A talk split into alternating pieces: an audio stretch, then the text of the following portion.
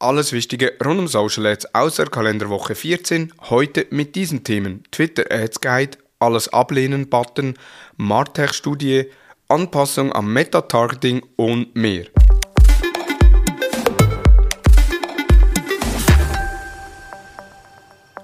Hallo und herzlich willkommen zu Digital Marketing Upgrade, präsentiert von der Hutter Consult. Mein Name ist Thomas Besmer.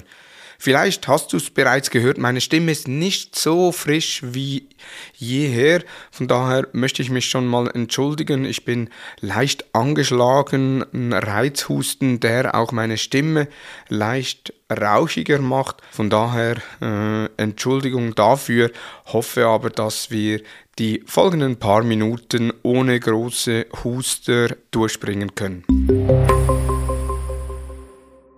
Twitter Ads Guide. Die Kolleginnen und Kollegen von SWOT.io haben in einem ausführlichen Blogbeitrag einen Guide für Werbung auf Twitter erarbeitet.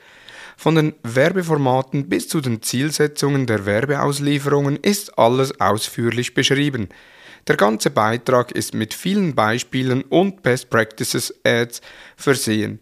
Wer bereits auf Twitter Ads schaltet oder mal einen neuen Kanal ausprobieren möchte, sollte sich vorher diesen Guide gönnen. Google möchte alles ablehnen Button einführen. Neben der DSGVO im europäischen Raum gibt es auch weitere Gesetze, wie beispielsweise der French Data Protection Act, aufgrund dessen Google wegen eines Verstoßes 150 Millionen Euro bezahlen muss. Um was ging es bei diesem Verstoß? Google bot bei den Cookie Consent Bannern jeweils die Möglichkeit an, alle Cookies zu aktivieren, jedoch kein Button, um alle Cookies mit einem Klick zu deaktivieren und der Act schreibt vor, dass das Ablehnen so einfach wie das Annehmen sein muss. Aber auch die Verbraucherzentrale von Nordrhein-Westfalen sieht es genauso. Nun hat Google angekündigt, in der Schweiz, in UK und der EU einen Alles ablehnen-Button einzuführen. Dieser soll Schritt für Schritt ausgerollt werden, gestartet wird in Frankreich. Aus datenschutzrechtlicher Sicht klar, korrekt und sinnvoll, aus Marketer-Sicht ein weiterer Rückschlag werberelevante Daten zu generieren. Was ist Marketern wichtig? Eine Studie von Artegic bei 200 Marketern im Dachraum zu Martech-Systemen und Tools zeigt gut auf, was Marketer aktuell so beschäftigt. Bei der Auswahl von Martech-Systemen gibt es einige Gründe, weshalb gewechselt wird. Der meistgenannte Grund ist selbstverständlich der unzureichende Funktionsumfang, gefolgt von schlechter Usability. Die meisten Marketer investieren weiter in Data Analytics und Marketing Automation. Jeweils über die Hälfte der Befragten gibt an, in diesem Kontext neue Lösungen einführen zu wollen und etwa die Hälfte möchte ihr Budget für diesen Bereich erhöhen. Facebook deaktiviert das Targeting nach Verbindungen. Meta ist weiterhin bestrebt, die Zielgruppenoptionen zu vereinfachen und entfernt bis zum 15. Juni 2022 das Targeting nach Verbindungen.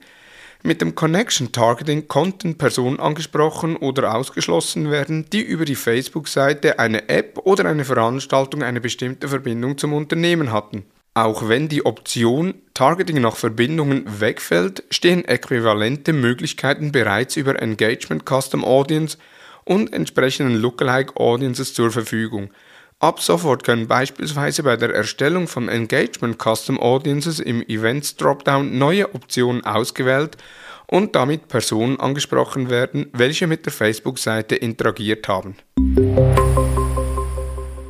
Facebook Ad Relevance Diagnostics die All-Facebook-Konferenz in München ist bereits knapp vier Wochen her.